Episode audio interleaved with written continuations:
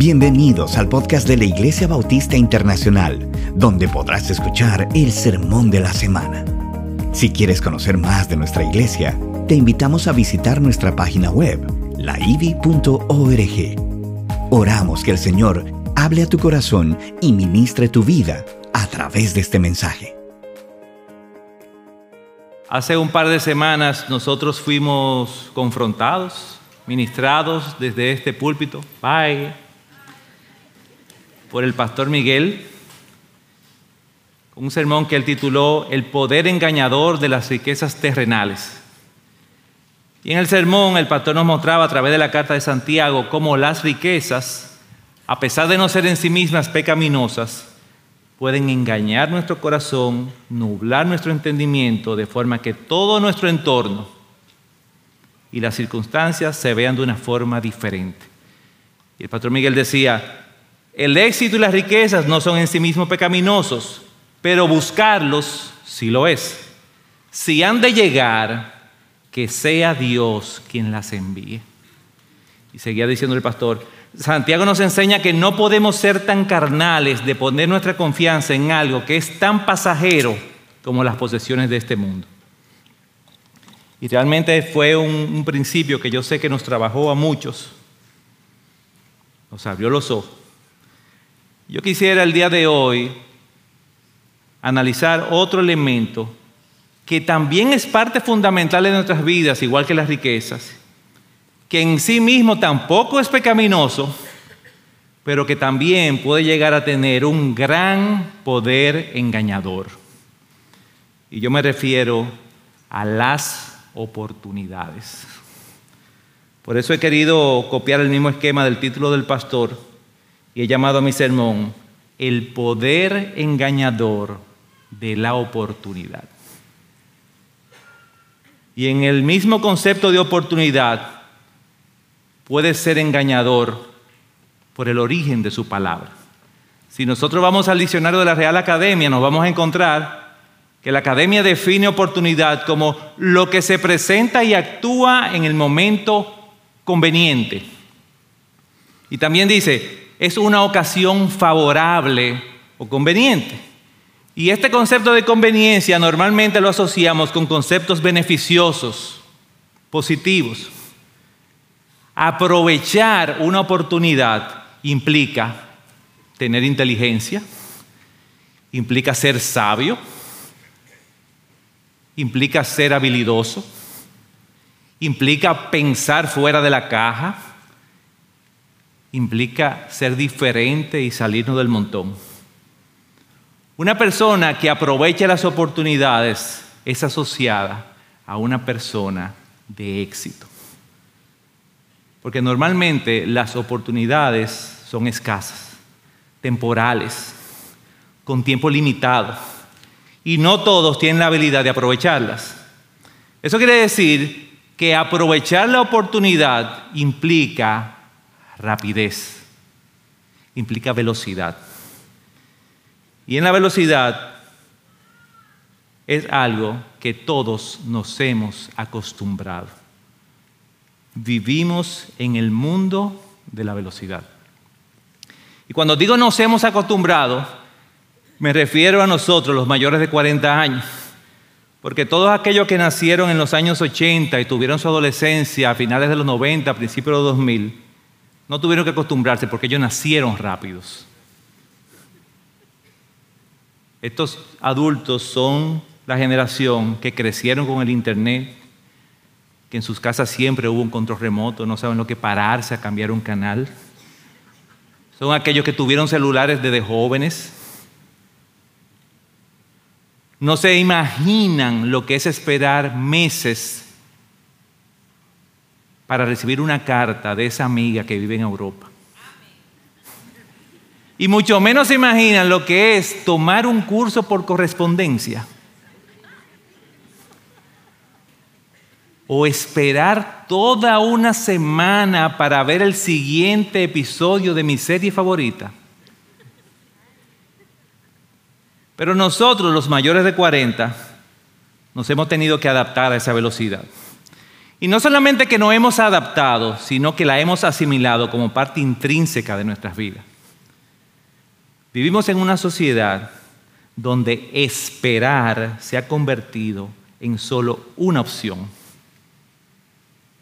Y por lo tanto, la paciencia se ha convertido en una virtud que no es imprescindible. Estamos viviendo en un mundo que ha sido desarrollado tecnológicamente y filosóficamente hacia la búsqueda de lo inmediato, hacia la búsqueda de lo instantáneo. La tecnología, por un lado, cada vez nos ofrece mejores herramientas para hacer todo rápido. Cada vez tenemos más productos instantáneos. Hace muchos años comenzamos con el café, pero ¿por qué tú tienes que esperar que suba la greca? Tú lo mueves como el chocolate y ya. Y siguieron apareciendo las comidas. Tú puedes tener esa comida en el microondas, todo rápido. Ya no hay que hacer filas en los bancos necesariamente. Ya no hay ni siquiera que trasladarse. Las tiendas online han facilitado la vida. Las operaciones financieras las podemos hacer desde nuestro propio teléfono. Los medios de transporte cada vez son más rápidos.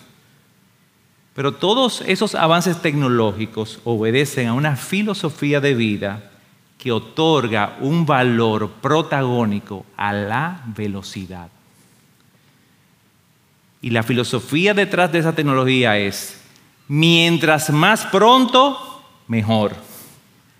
Aprovecha ahora. Todos los procesos son tediosos. Siempre habrá una manera de hacerlo más fácil y más rápido. Esa filosofía nos dice que el éxito radica en encontrar una forma más corta de llegar al mismo lugar. Y nos enseña que si todo lo hacemos más rápido, podremos hacer más cosas y lograr más. Pero también nos acostumbramos a la idea de que si lo piensas mucho, pierdes tu oportunidad. Y nos dice, no esperes. Esperar es lo contrario a disfrutar. Y esa filosofía ha creado un mundo donde las personas se olvidan de las cosas que toman tiempo en producirse. Olvídense de carreras universitarias largas. Olvídense de construir una relación que lleve tiempo. Porque esperar es lo contrario a ser feliz. Pero ¿qué busca el mundo detrás de esta manera de vivir? ¿Qué hay detrás de la manera de operar? Bueno, que todos nos adaptemos a su ritmo, a su velocidad. Pero es interesante, el mundo no nos lo dice así, adáptate, porque de una vez nosotros, ¡hey! Romano 12, no nos adaptemos al mundo. No, lo hace más sutil. Dice, óyeme, que nadie te diga cómo tú tienes que hacerlo, tú mismo pones tu velocidad. Yo te he creado una plataforma que tú puedes elegir cómo hacerlo tú lo puedes hacer más rápido. Y no caemos en cuenta que a mayor velocidad, menor es la capacidad de reacción. Todos hemos visto esos videos de esos accidentes, donde vemos, por ejemplo, un accidente a 50 kilómetros por hora, cuáles son los resultados, y si ese vehículo en vez de 50 va a 100 kilómetros por hora, o a 150 kilómetros por hora, o si yo voy a 50 kilómetros por hora y se me atraviesa un animal, ¿Cuántos segundos tengo para reaccionar? ¿Y cuántas fracciones de segundo tengo si voy a 100 en vez de a 50 o a 150? Y no nos damos cuenta que nos acostumbramos a una velocidad que no nos permite reaccionar. Pero este mundo veloz nos dice, piensa en el presente, no en el futuro.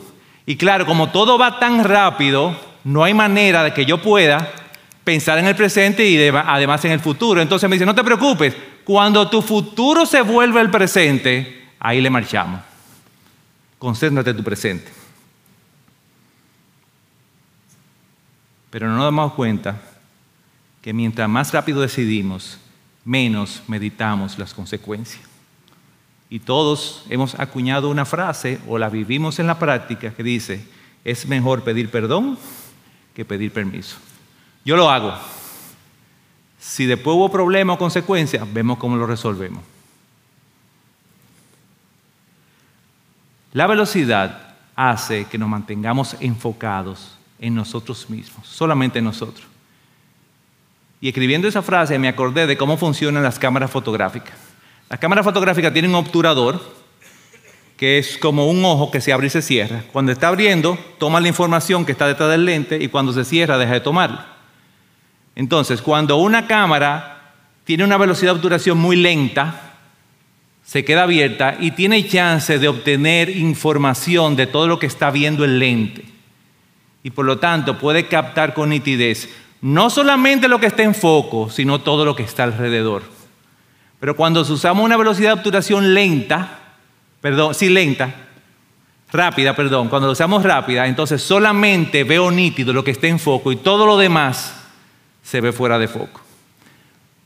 Eso es lo que pasa con nosotros. Que en este mundo tan rápido no nos da tiempo enfocarnos en todo lo demás, solamente nos enfocamos en nosotros mismos. Yo soy lo único que importo, no me importa lo que está alrededor mío. Y yo me convierto en mi Dios. Por lo tanto, esa velocidad es opuesta a Dios. Porque Él nos manda que hagamos las cosas en su tiempo, no en el de nosotros. Y la impaciencia es una manera de decirle a Dios, yo soy mi propio Dios, yo marco la pauta, yo lo haré en mi tiempo. El año pasado el pastor Miguel predicó un sermón que se llamaba Mi sufrimiento en las manos de Dios y decía lo siguiente, la impaciencia es típica de la inmadurez y es la causante de tantos males en nuestras vidas. Las personas impacientes no pueden caminar con Dios porque para ellos Dios es demasiado lento. Dicen los impacientes, sigue diciendo el pastor Miguel, 40 años trabajando en Moisés en el desierto, 40 años más para llegar a la tierra prometida, 70 años en el exilio, miles de años esperando por el Mesías que fue anunciado por primera vez en Génesis 3.15 y han pasado dos mil años esperando su segunda venida y no acaba de llegar. Pero hermano, los impacientes no es cosa nueva, no es de esta generación, no es de la anterior. Lo nuevo es un mundo con un sistema que valora, promueve, estimula, premia, incentiva y prioriza la velocidad. Pero peor que eso, todo lo que es opuesto es menospreciado. Margina todos los valores que van contrario a ella. Y todos los que queremos meditar en algo, pensar en algo, pasamos en el mundo por cavernícolas, trogloditas, desfasados, anticuados. Porque constantemente el mundo nos dice, no esperes, no reflexiones, no medites, no pienses, no analices, déjate llevar de tus emociones, fluye. Hay un término que se llama gratificación inmediata, que se empezó a usar en psicología y sociología a partir de la década de los 60. Ese concepto se utilizó para describir el proceso en el cual las personas buscan recompensas inmediatas, aunque sean pocas, en lugar de esperar por recompensas a largo plazo que sean mayores. Y hubo un psicólogo llamado Walter Mischel que ideó un famoso estudio conocido como el test del marshmallow realizado en la década de los años 60 y 70. Y en ese test, Michel exploró la capacidad de los niños para retrasar la gratificación ofreciéndole una alternativa. Recibir una recompensa pequeña de inmediato, por ejemplo, una golosina, o esperar un tiempo para recibir una recompensa mayor, varias golosinas. Y la mayoría de nosotros nos hemos topado con algunos de estos videos en internet, ya que es un experimento que se ha hecho en innumerables ocasiones. Y básicamente consistía en poner a un niño de 7 a 8 años en un salón, en una mesa, grabado en video, con un platico y un marshmallow. Y se le decía al niño, mira, este marshmallow es tuyo, te lo puedes comer, no hay problema. Pero si tú esperas que yo regrese en 5 minutos y no te lo comes, te voy a dar el doble, dos marshmallows.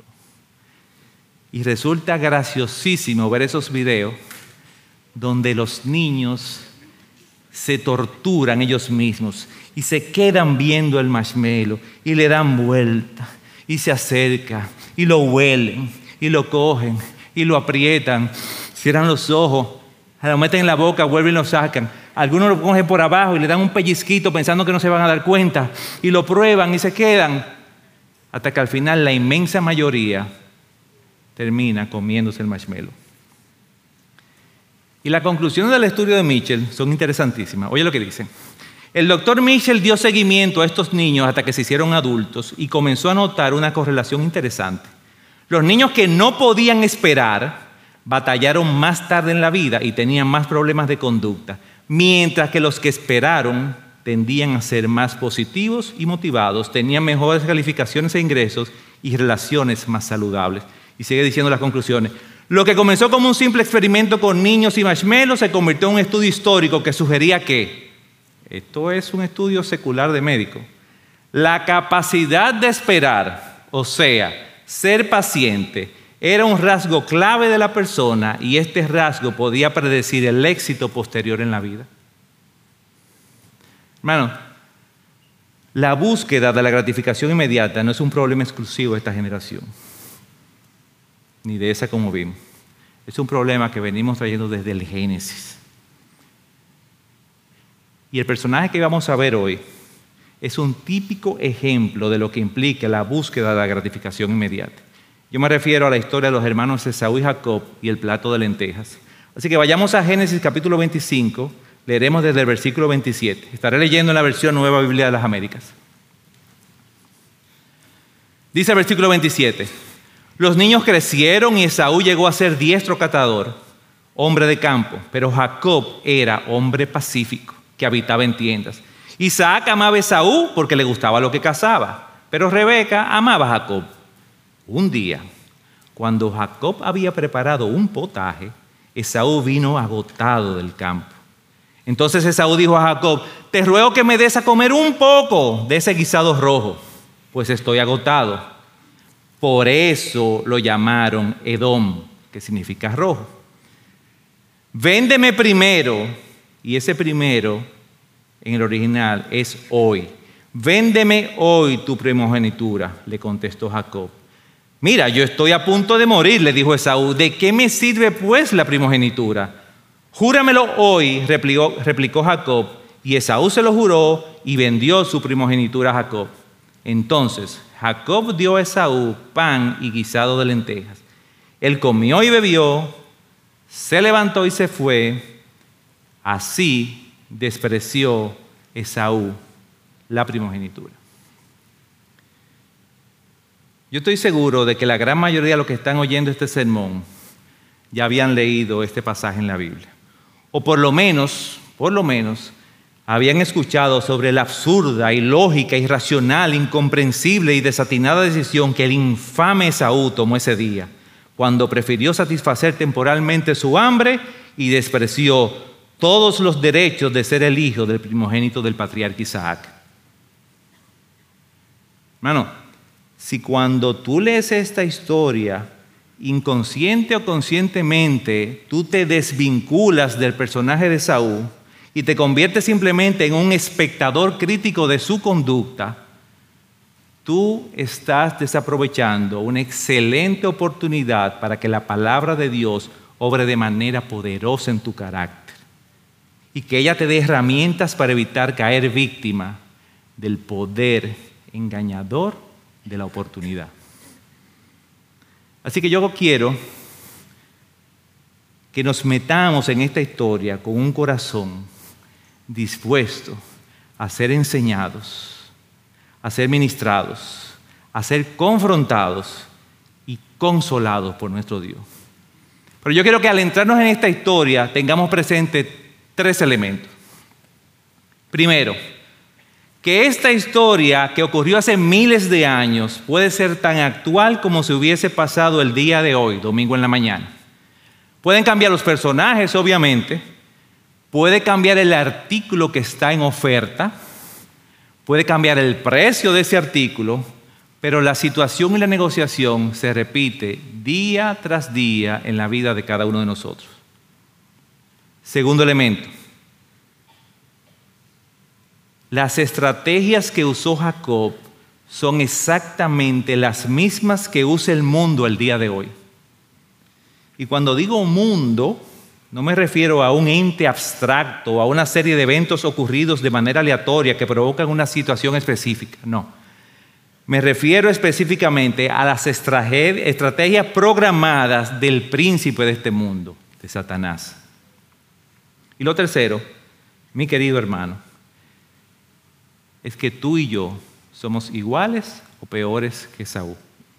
y hemos tomado decisiones igual de absurdas, ilógicas, irracionales, incomprensibles y desatinadas. Veamos el versículo 29. Un día, cuando Jacob había preparado un potaje, Esaú vino agotado del campo. Vamos a extraer ese texto cinco estrategias que Satanás usa para engañarnos a través de la oportunidad. Primera estrategia. Satanás espera que estemos cansados, con nuestras defensas bajas. El engañador sabe que tiene menos poder con nosotros cuando estamos alertas, cuando estamos fortalecidos por nuestra relación y dependencia de Dios. Pero él sabe que si nos agarra cansado, podemos ceder. Hace un tiempo leí un libro, no recuerdo el autor, y tenía una ilustración. Él decía que le gustaba mucho correr y normalmente corría alrededor de, de su barrio en Estados Unidos. Y que hubo un día, no sé si se le acabó la botellita de agua o no tenía, que se sintió muy cansado, con mucha sed, y pasó delante de una casa donde había una señora regando las plantas con una manguera. Y él decía, yo sé que el agua de grifo de mi barrio no es totalmente potable, pero yo tenía tanta sed y estaba tan cansado que yo me tomé el agua. Y él decía, ¿qué pasó? Mi cansancio y mi sed nubló mi entendimiento y yo tomé una mala decisión. Es importante notar que Saúl no estaba cansado ni de jugar ni de hacer algo indebido. Él estaba legítimamente cansado de hacer su labor, cazar para su familia.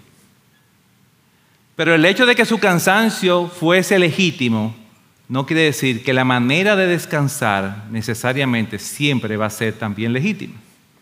Si yo me meto en ese pasaje, pudiera decir algo como esto. Un día cuando Reinaldo llegó agotado a su casa después de pasar un largo día trabajando en la iglesia, Satanás le tenía preparado un rayo. Y esa es la segunda estrategia de Satanás. Satanás te va a tener preparado algo que realmente tu carne quiere. Y no solamente lo va a tener preparado, va a buscar la manera, créeme, va a buscar la manera de que tú lo percibas de que tú veas, de que tú lo huelas, de que tú lo toques, aunque sea por una fracción de segundo. Como cuando tú entras a las redes sociales para buscar el link de la serie nueva devocional de integridad y sabiduría y desde que entra te toca una imagen que tú no debes ver. O cuando tú enciendes tu televisor porque vas a ver una película familiar y te toparás con unos avances de una serie que tú no debes ver o cuando te topas con ese anuncio de ese artículo, precisamente ese artículo que tú sabes que no debes comprar porque no es parte de tu presupuesto, pero te sale, te sale, te sale, te sale. Satanás va a buscar la manera de tentarte con lo que él sabe que tú vas a caer. Vamos a seguir leyendo el versículo 30. Entonces Esaú dijo a Jacob, te ruego que me des a comer un poco, un poco de ese guisado rojo, pues estoy agotado. La NTV dice, me muero de hambre. Y dice que por eso lo llamaron Edom. Tercera estrategia, te hace creer que solo vas a consumir un poquito, un pellizquito, una ojeadita, una cucharadita o una sola vez y ya. Y caemos redondo en la trampa de Satanás. Cuarta estrategia. Te hace creer que tus gustos son tus necesidades. Y trata de que tus sentimientos sean los que dominen tus decisiones y no tu mente. Ya Saúl no solamente tenía hambre, no. Este corpulento y experto cazador, acostumbrado a estar en el campo quizás hasta semanas, sentía que estaba a punto de morir de inanición. Óyeme, que lo necesito. En el, libro de C.S. Lewis, Cartas del Diablo a su sobrino, hay una carta que a mí me gusta mucho por lo gráfica que es, que el sobrino demonio se le acerca a su tío más experimentado y le dice, óyeme, mi paciente se ha cogido ahora con ir a la biblioteca a leer libros y tengo miedo que se encuentre con una Biblia y todo el trabajo que hemos hecho se vaya a pique. Tú no podemos hacer algo como que los libros se caigan y tapen la Biblia y algo. No, y el tío le dice, muy experimentado, no, no te compliques, es más fácil que eso. Cuando él esté en la biblioteca, hazle sentir que él tiene hambre. Hambre, hambre. Y él no se va a concentrar, se va a parar y va a ir a buscar comida. Desde que él salga de la biblioteca, es hombre muerto ya. Ya. O sea, no tenemos que hacer, vamos a convencerlo de que se deje gobernar por su sentimiento, no por su mente. Ahora, quinta estrategia. Y hermano, aquí viene la jugada final de Satanás.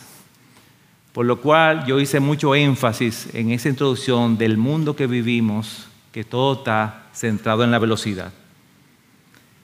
El golpe maestro. Satanás sabe que estamos cansados, débiles, con las defensas bajas. Él sabe que percibimos, aunque sea de refilón, lo que Él nos quiere vender.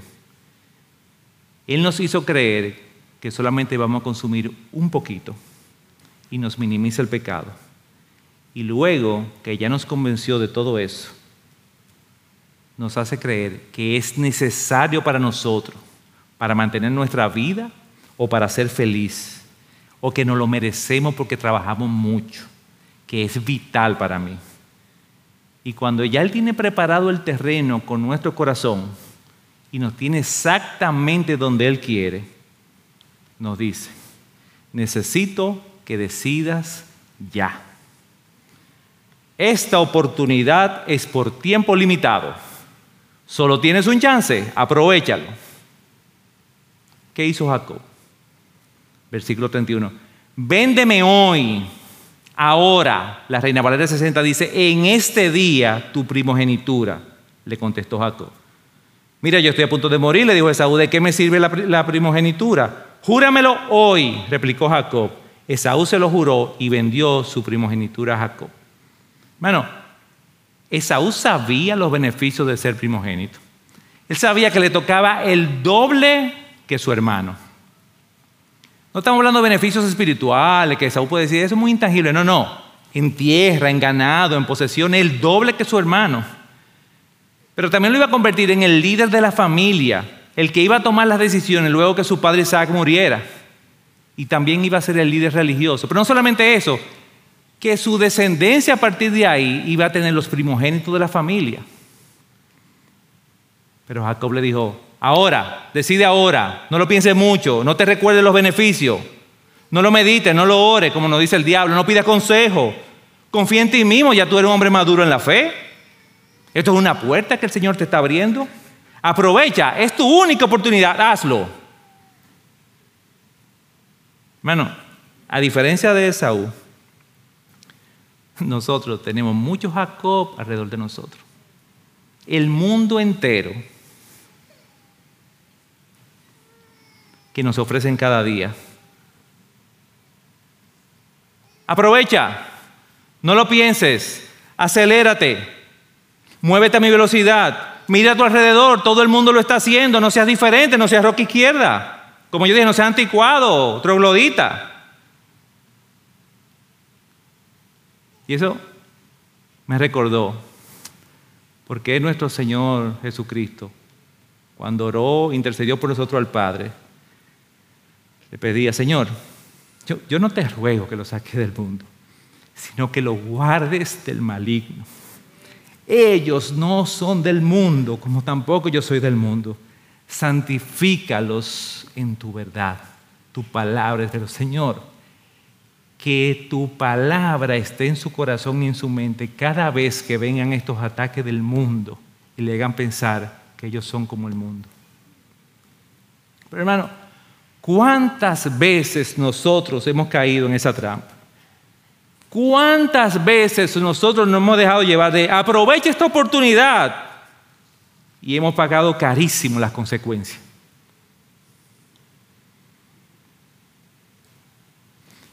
Hace muchos años, mi familia y yo nos encontramos en un proceso de comprar un vehículo.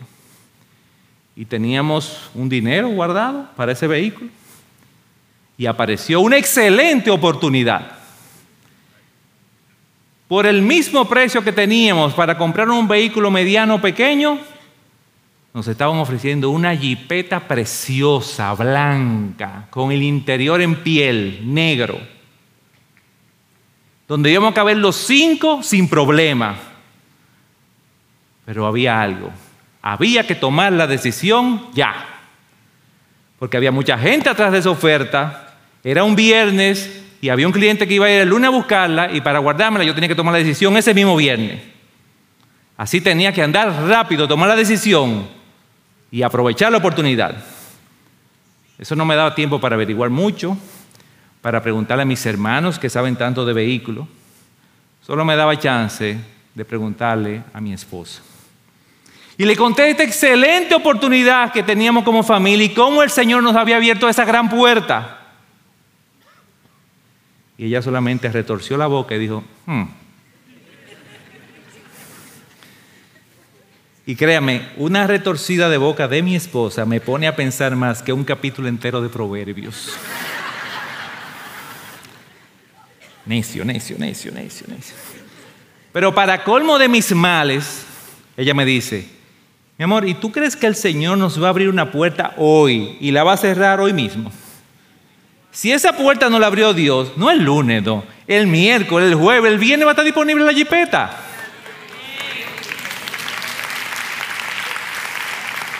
Pero ya Satanás me tenía a mí donde él quería. Cansado, tomando una decisión rápida, tomando en cuenta mis emociones, sin orar lo suficiente, sin buscar consejo. Ya había olido el interior de piel de la jipeta. Y no tengo que contarles el final de la, de la historia porque realmente me da mucha vergüenza. Pero todavía hoy veo una jipeta blanca de esa marca y se me pone la carne de gallina. Hermanos, el Señor no es como nosotros. Él no juega con nosotros abriendo y cerrando puertas ni tampoco sus puertas son como de los ascensores, como los supermercados. Se abren, se cierran, se abren y se cierran. El Señor conoce nuestras limitaciones, el Señor conoce nuestras falencias, conoce nuestras ansiedades. Él nos ama, nos conoce y quiere lo mejor para nosotros. Él es un padre que se goza viendo a sus hijos buscando su consejo. Él se place viendo que sus hijos quieran obedecerte. Él nos dio su espíritu para que nos llevara de la mano en ese proceso. Pero este pecado marcó a Esaú para siempre. Ya leímos en el versículo 30. Entonces Esaú dijo a Jacob, te ruego que me des a comer un poco de ese guisado rojo, pues estoy agotado. Y por eso lo llamaron Edom. Y aunque la Biblia menciona que Esaú era de color rojizo al nacer, no es hasta este momento que se le empieza a llamar Edom. La versión Reina Valera dice de la misma forma, por tanto fue llamado su nombre Edom. Y la nueva traducción viviente lo dice más claro todavía, me muero de hambre, dame un poco de ese guiso rojo. Y entre paréntesis, así es como Esaú obtuvo su otro nombre, Edom, que significa rojo. O sea, para vergüenza de Esaú, ese pecado no solamente lo marcó de manera personal, sino que él y toda su descendencia fue identificada por ese pecado. Bueno, wow. Toda su descendencia. Por eso miles de años después, todos hemos leído en la Biblia sobre los edomitas y nunca hemos leído acerca de los esaúitas. Por ese pecado. Y el pasaje termina con una palabra muy fuerte. Entonces Jacob dijo a Esaú, dio a Esaú pan y guisado de lentejas. Él comió y bebió, se levantó y se fue. Así despreció Esaú la primogenitura. Y se despreció. Yo busqué sinónimos del término original en hebreo. A veces había uno más suave y no lo hay. Todos son feos. Desechó, repudió, menospreció, se burló, deshonró. O sea, menospreció no le dio el valor que tenía a su herencia, menospreció, le dio un valor menos que un plato de lentejas. Pero todavía en el Nuevo Testamento el autor de la carta a los hebreos se refiere a Saúl con el siguiente epitafio. Hebreos 12, 16. Cuídense de que no haya ninguna persona inmoral ni profana como Esaú, que vendió su primogenitura por una comida.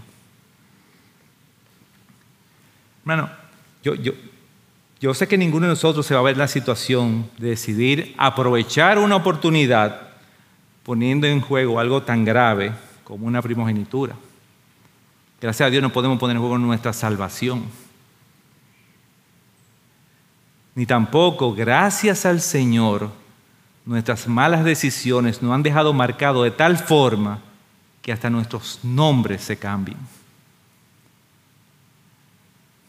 Ustedes se imaginan a un nieto mío preguntando, papi, ¿y por qué que abuelo le dicen blanco Logroño? ¿Es porque tenía canas desde joven? No, mi hijo, porque se dejó engañar y compró una jipeta blanca que resultó, resultó ser un salvamento.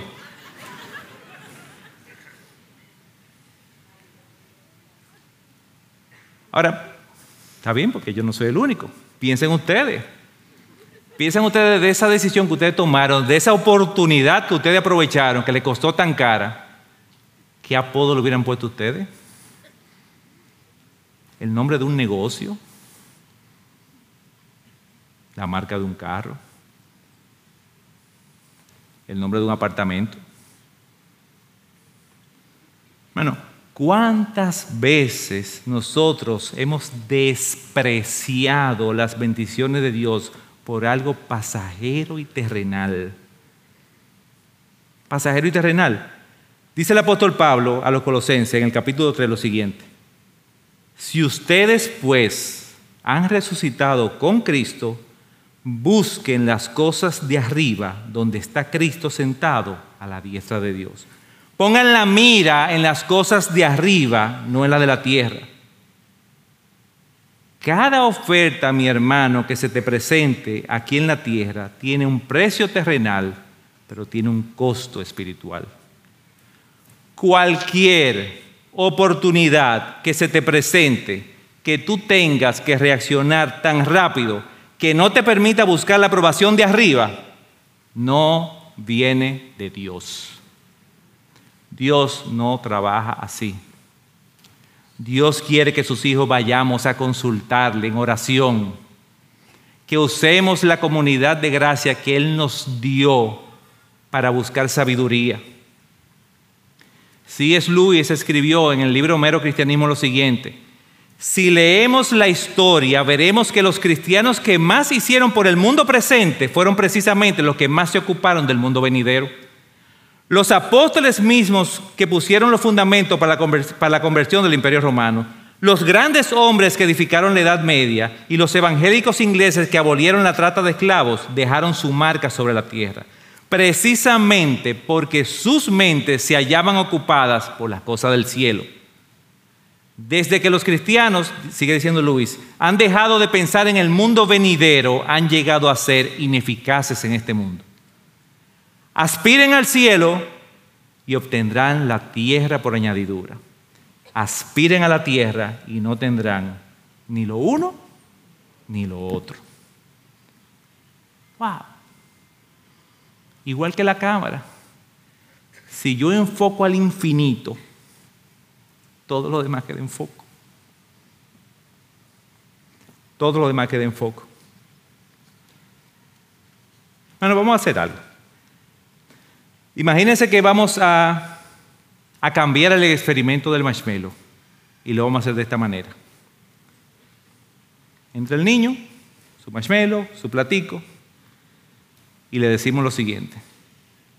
Aquí hay un marshmallow que parece sabroso, pero de verdad está dañado. Si te lo comes, te caerá mal y te sentirás enfermo. Y cuando yo regrese, te daré no dos marshmallows, sino todas las golosinas que puedes imaginarte para siempre. ¿Ustedes creen que la reacción de los niños hubiera sido igual? ¿Sí o no? Claro que no. Porque ahora, primero, el niño sabe que el marshmallow hace daño. Y aunque se vea bien, aunque huela bien, hace daño. Pero además, la recompensa no son dos, es muchísimo mayor. Vale la pena la espera. Y yo me pregunto, ¿cuál es la diferencia con nosotros? Eso no fue lo que hizo el Señor. ¿Cuál es la diferencia? ¿Por qué nosotros vivimos dándole vuelta, oliendo, viendo, pellicando el pecado? Es que no le creemos a Dios cuando nos dice lo abominable que el pecado es para Él. No le creemos. O es que no tenemos certeza de que Él va a volver. ¿O es que realmente no creemos en las riquezas en gloria que Él nos tiene preparado? En pocas palabras, ¿será mi hermano que realmente no tenemos fe? Es la certeza. No tenemos fe. En la Galería de la Fe de Hebreos, cuando habla de Moisés adulto, dice lo siguiente. Por la fe Moisés, cuando ya era grande, rehusó ser llamado hijo de la hija de Faraón, escogiendo más bien ser maltratado con el pueblo de Dios que gozar de los placeres temporales del pecado consideró como mayores riquezas el oprobio de Cristo que los tesoros de Egipto, porque tenía la mirada puesta en la recompensa. Hermano, tú quieres aprovechar la oportunidad, tú quieres ser rápido, que te reconozcan por ser la persona más rápida en mirar al cielo que te reconozcan por ser la persona que aprovecha cada oportunidad para hablar con su Dios. ¿Tú quieres evitar ser engañado por el poder de la oportunidad? Esa es la respuesta. Mantente enfocado en el cielo. Mantente con la mira puesta en la recompensa. Y de esa forma, ninguna de esas estrategias, ni ninguna otra estrategia de Satanás te va a poder engañar. Cuando te sientas cansado, busca descanso en Cristo. Cuando te sientas tentado a probar lo que Satanás te tiene preparado, recuérdale a tu carne lo que Dios te tiene preparado. Cuando te estés creyendo la mentira de que un poquito no es nada, repítete a ti mismo que tu Dios es santo, santo, santo. Cuando tú te estés dejando dominar por tus emociones y sentimientos, háblale verdad a tu alma y trae tus cargas a la cruz de Cristo.